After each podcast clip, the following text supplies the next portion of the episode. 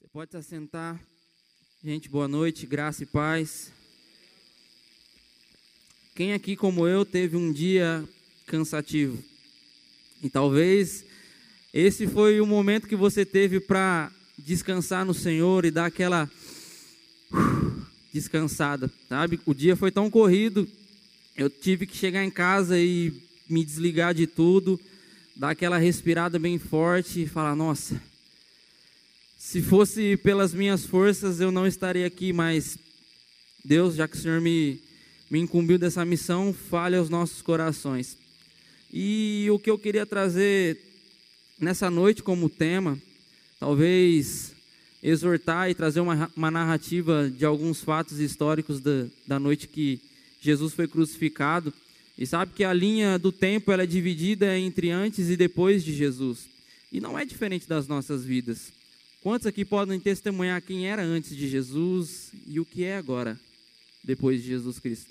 Sabe, olhando para a galeria, eu posso lembrar do momento em que eu aceitei o Senhor Jesus como meu Senhor, é, escutando as pregações e abrindo meu coração para a palavra. Não foi algo de repente, não foi algo é, de uma vez só, mas eu lembro que eu vinha procurar a palavra.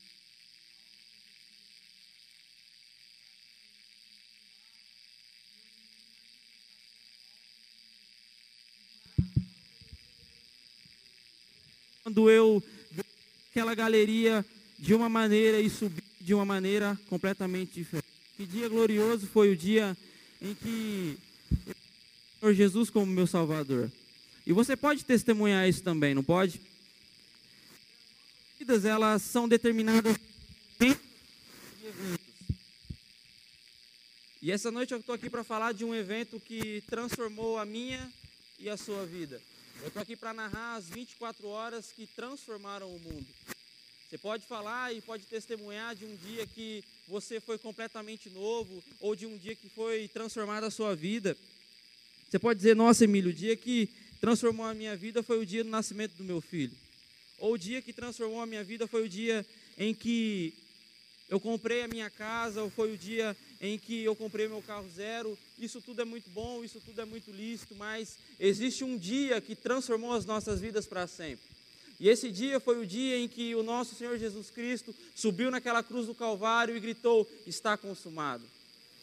A partir daquele momento, as nossas vidas nunca mais foram as mesmas. Não existe nenhum evento e nem existirá um evento maior do que esse que sacudiu toda a terra.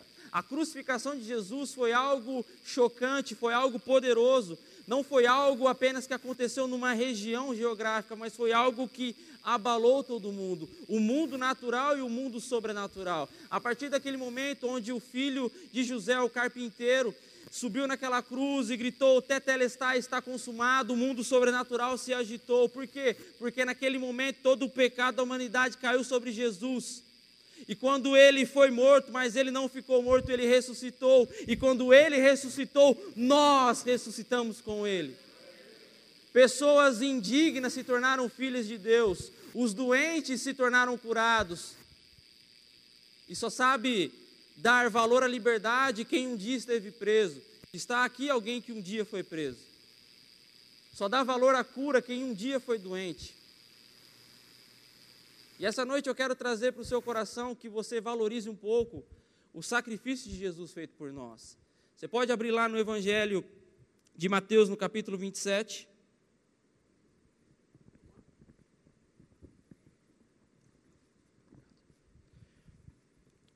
Evangelho de Mateus, no capítulo 27, verso de número 45. Quem achou diz amém.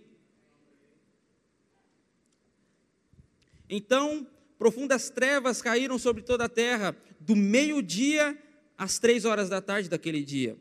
E por volta das três horas da tarde, Jesus clamou com alta voz: Eloi, Eloi, lama sabachthani, que significa: Meu Deus, meu Deus, por que me abandonastes? Mas alguns dos que estavam ali, ao ouvirem isso, comentaram: Ele chama por Elias. Sem demora, um deles correu em busca de uma esponja, embebeu-a em vinagre e colocou na ponta de um caniço. Ergueu até Jesus e deu-lhe a beber. Entretanto, os outros o censuraram. Deixa, Vamos ver se Elias vem livrá-lo. Verso de número 50. Então Jesus exclamou mais uma vez em alta voz e entregou o seu espírito. E no mesmo instante o véu do santuário rasgou-se em duas partes, do alto a baixo, e a terra estremeceu e fenderam as rochas. Os sepulcros se abriram e os corpos de muitos santos que haviam morrido foram ressuscitados. E deixando as sepulturas, logo após a ressurreição de Jesus, entraram na Cidade Santa e apareceram para muitas pessoas. E aconteceu que o centurião e os que com ele vigiavam a Jesus, vendo o terremoto e tudo o que se passava, foram tomados de grande pavor e gritaram: É verdade, é verdade, este era o Filho de Deus. Você consegue ter uma dimensão do poderoso momento que foi esse? Quando Jesus crucificado, após passar por um flagelo romano e passar por toda aquela humilhação que ele passava, Jesus rendeu o seu espírito e quando ele deu o seu último suspiro, a terra começou a se estremecer. O templo, o véu do templo foi rasgado de alto a baixo e mortos foram ressuscitados. Que evento grandioso. Sabe, uma vez ouvi uma ministração de um pastor e ele falou que ele adoraria que Jesus voltasse no dia de finados. Por quê? Porque os mortos ressuscitarão primeiro na vinda de Jesus. E ele termina a sua ministração falando que adoraria ver Jesus voltando no dia de finados, muitas pessoas indo no, no cemitério chorando, e quando Jesus voltasse, as pessoas que morreram em Cristo ressuscitariam com os corpos perfeitos e olhariam para aquelas pessoas e falariam: valeu a pena servir ao meu Jesus. Você consegue imaginar um evento tão grandioso como esse? E a partir daquele momento, quando Jesus entregou o seu espírito e os mortos ressuscitaram primeiro, nós ressuscitamos com ele quando aceitamos Jesus. Passamos da morte para a vida. Cristo nos resgatou da maldição da lei, fazendo-se maldito em nosso lugar. Sabe, eu amo a história da redenção, é o meu assunto favorito. Por quê? Porque eu me vejo naquela situação. Quando Jesus entregou o seu espírito, morreu no meu lugar, sofreu por mim, levou o meu pecado, me tornou digno de ser filho de Deus. E esse é o dia em que a terra parou. A terra não parou quando o mundo foi acometido pelo coronavírus e as coisas pararam. Não, a terra parou quando Jesus deu o seu último suspiro a palavra de Deus fala que a terra estremeceu, toda a terra estremeceu. Não só um local geográfico, não só uma determinada região, mas a Bíblia fala que toda a terra estremeceu. E trevas pairaram sobre toda a terra. E isso me chama muito a atenção.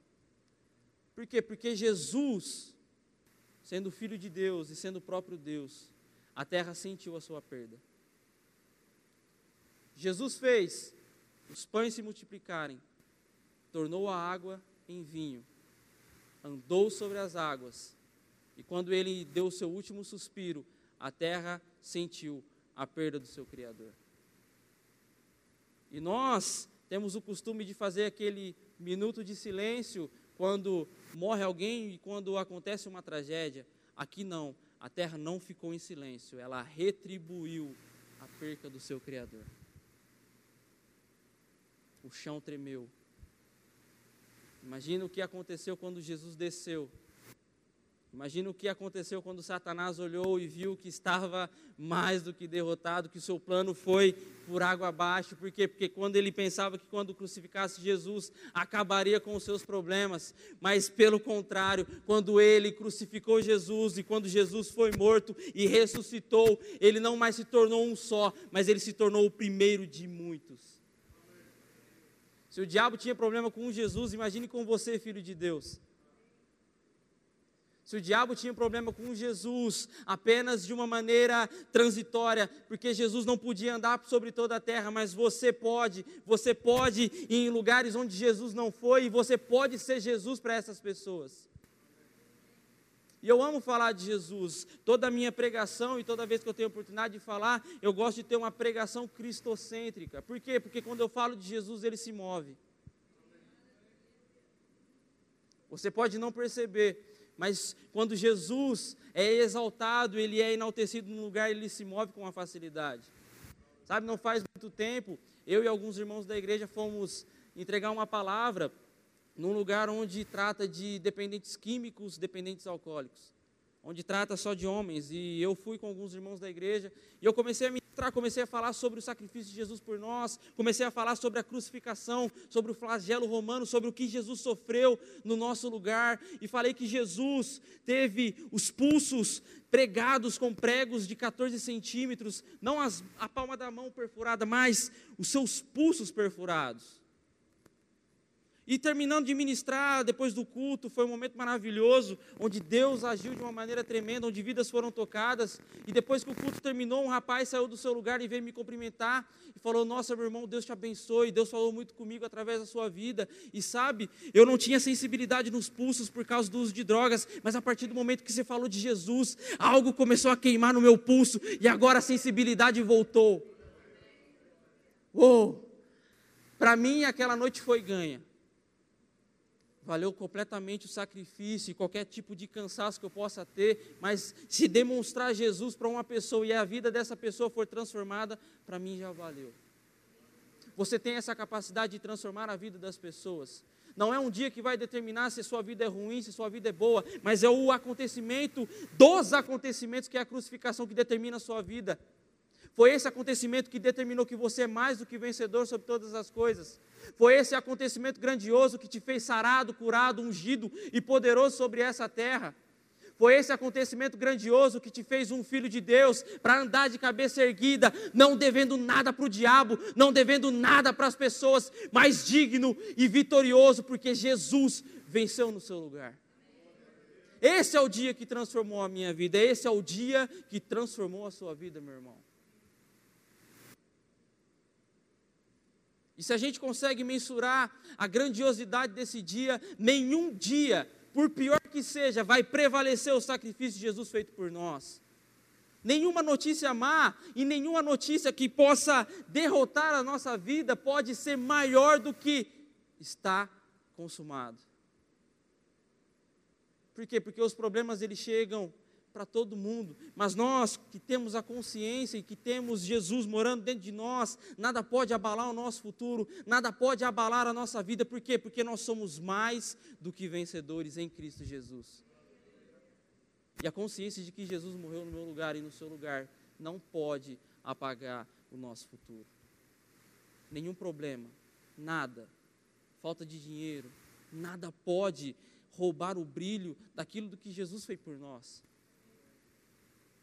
Quantos são gratos pelo sacrifício de Jesus?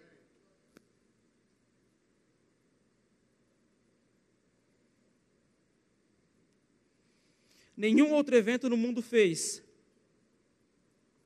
que escravos fossem libertos, os mortos ressuscitassem, os doentes fossem curados, os pecadores fossem justificados e os que não eram considerados nada fossem chamados de filhos de Deus.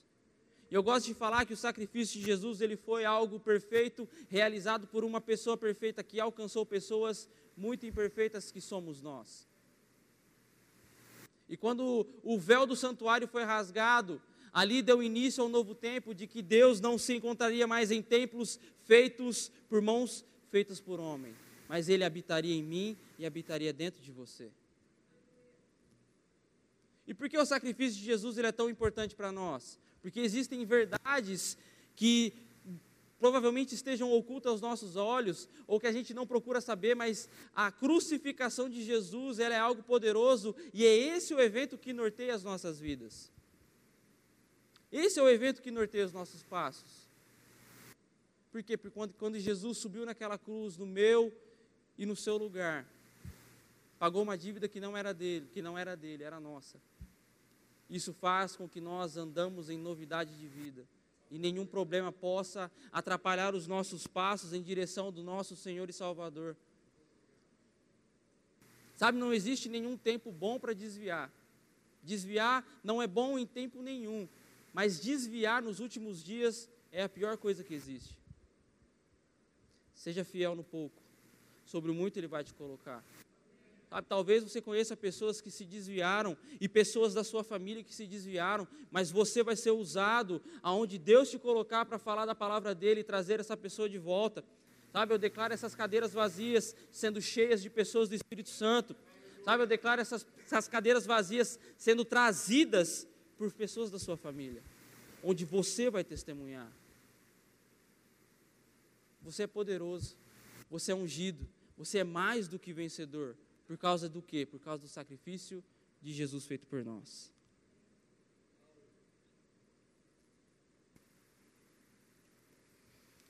Jesus nos fez benditos para sempre, malditos nunca mais. E isso é um fato, e contra fatos não há argumentos. Você pode abrir sua Bíblia no Evangelho de João, no capítulo 19.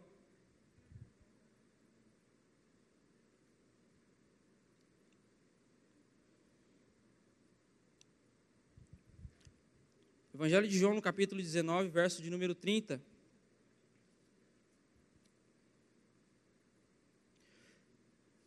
Então, assim que experimentou o vinagre, exclamou Jesus: Tetelestai, ou está consumado, e inclinando a cabeça, entregou o seu espírito.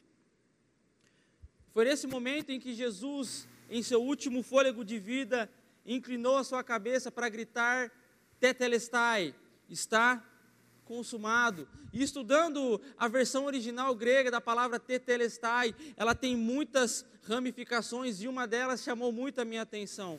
Tetelestai é uma palavra grega onde o servo ou o escravo dizia ao seu senhor, quando o seu senhor o enviava para uma missão, ele pegava aquele escravo e falava: Escravo, vai até algum lugar, um lugar determinado e faça aquilo que eu determinei para você fazer. O escravo cumpria a sua missão, chegava para o seu senhor, ajoelhava diante deles e falava: Tetelestai, a missão está cumprida, eu fiz exatamente aquilo que você disse que eu era para fazer. E aqui na crucificação, Jesus diz a mesma palavra: Tetelestai, está consumado, ou seja, missão cumprida. Sabe, meu irmão, é isso que você tem que ter em mente quando o diabo bater na sua porta, você fala para ele: missão cumprida, não por mim, mas por Jesus que me ungiu, me deu o seu espírito, me deu a sua palavra, me deu o nome que está acima de todo nome. Então, diabo, pegue todas as suas coisas e vaza, porque está consumado, a missão está cumprida. Eu sou mais do que vencedor. Nada, absolutamente nada do que você pode fazer e tentar lançar sobre a minha vida, sobre a vida da minha família vai prevalecer, porque eu sou ungido, cheio do Espírito Santo. A missão foi cumprida por Jesus Cristo. Por mim e por você. O Senhor de todos se fez servo de todos. Morreu a morte mais miserável que existia, no meu e no seu lugar. Jesus desceu no meu nível e no seu nível e nos colocou no nível dele. Sobre todo principado, sobre toda potestade, esse é o seu lugar. Acima, muito acima. Essa é a sua posição, essa é a minha posição. Será que existe algum relatório negativo que pode afetar a nossa vida a partir do momento em que nós conhecemos essas verdades? Será que a nossa vida, e quando acordarmos pela manhã, será que não conseguimos colocar um sorriso no nosso rosto e dizer: Eu sou mais do que vencedor? Acordou o Todo-Poderoso, acordou o ungido, acordou aquele que é mais do que vencedor, acordou aquele que vai perseguir os sonhos de Deus para a minha vida. Como posso temer o amanhã, sendo que Deus já fez tudo por mim? Como posso temer o meu futuro, se Deus já predeterminou tudo para que eu fosse mais do que vencedor? Filho de Deus, alguém digno, alguém poderoso nessa terra, alguém que é uma boa influência, alguém que é uma conexão, que vai conectar pessoas para com Deus. Como eu posso prevalecer sobre o dia mal? Batalhando do jeito certo. Por quê? Porque você é mais do que vencedor.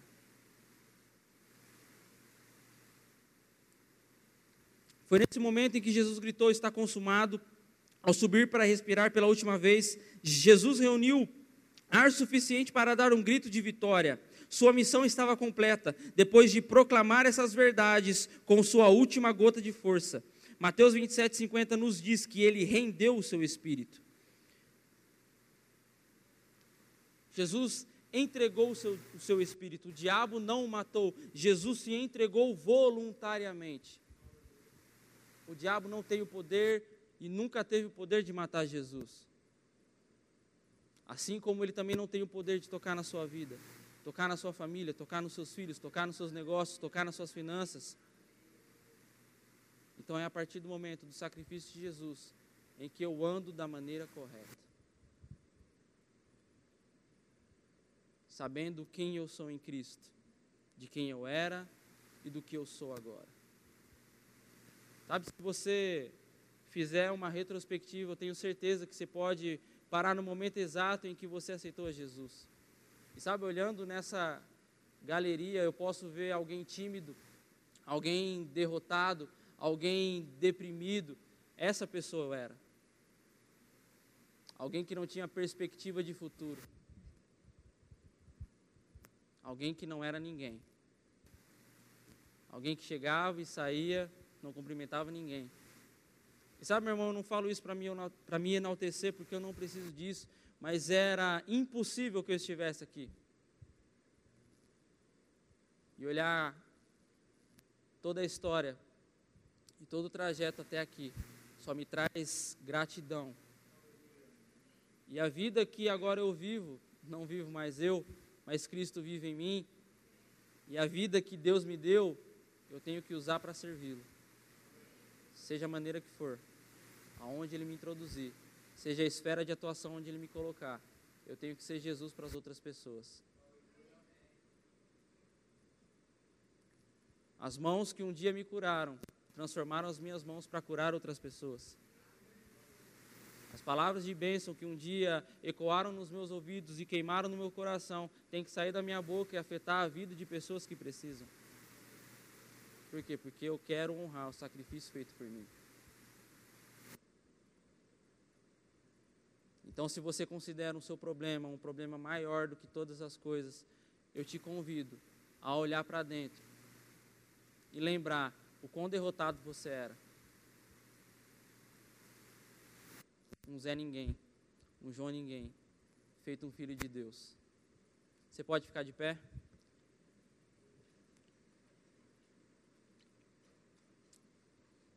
Não é à toa que Jesus gritou: está consumado. Essa foi a maior vitória na história da raça humana. Ele havia, ele havia sido fiel à sua designação, mesmo diante de desafios insondáveis. Mas então a luta acabou e Jesus finalmente pôde clamar ao Pai: Eu fiz exatamente o que você me pediu para fazer. A missão foi cumprida. E diante de tudo isso que foi pregado, e diante de tudo isso que foi exposto para você, Romanos 8, no capítulo, no, versículo, no capítulo 8, verso de número 31 ao 33, louvor pode subir.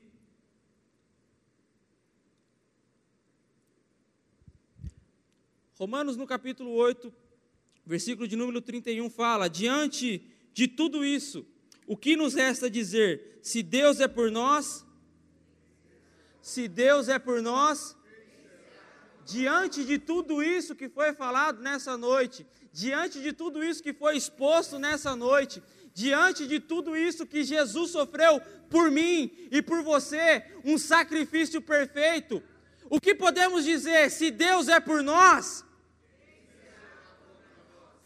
o que o diabo pode fazer contra a sua vida? Se Deus é por nós, oh, aleluia! É isso que você tem que dizer com convicção. Se Deus é por nós, quem, o que será contra nós? Aquele que não hesitou em poupar o seu próprio filho, mas o entregou por todos nós. Não podemos confiar em tal Deus para nos dar com ele tudo o que possamos precisar. Se Deus não poupou o seu filho, o que ele não pode te dar em seguida?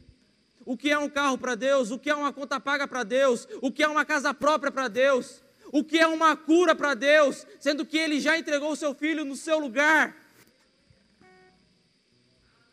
Quem ousaria acusar a quem Deus escolheu? O próprio Deus nos declarou livres do pecado. E quem está em posição de condenar? Somente Cristo. E Cristo morreu por nós. Cristo ressuscitou por nós. Cristo reina em poder por nós. Cristo ora por nós.